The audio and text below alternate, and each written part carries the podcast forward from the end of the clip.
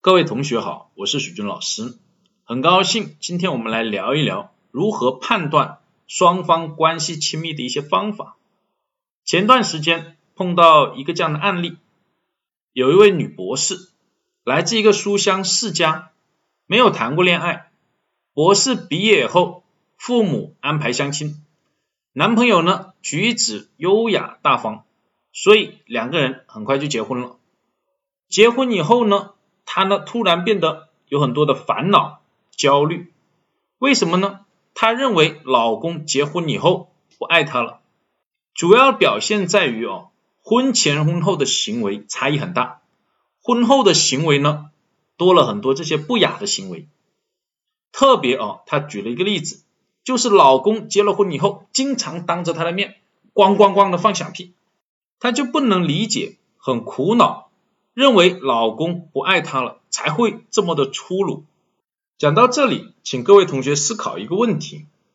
老公在老婆面前咣咣咣的放响屁，是代表呢两个人的关系是密切的，还是不密切的？显然是密切的，因为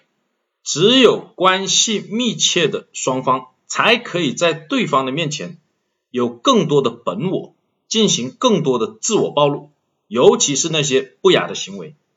比如夫妻之间、父母和子女之间、兄弟姐妹之间、闺蜜之间等等，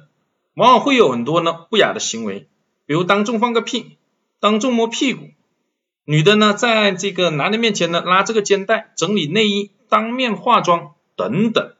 这些都是表示双方的关系是密切的。所以我们可以通过呢，如果一个人在另外一个人面前出现了不雅的行为，而且很自然，是不知不觉的状态哦，往往代表两个人的关系是非常的密切的。以前徐老师管理的公司就有过一个这样的案例，一次一起出差的时候，无意中发现女下属在副总的面前挠屁股，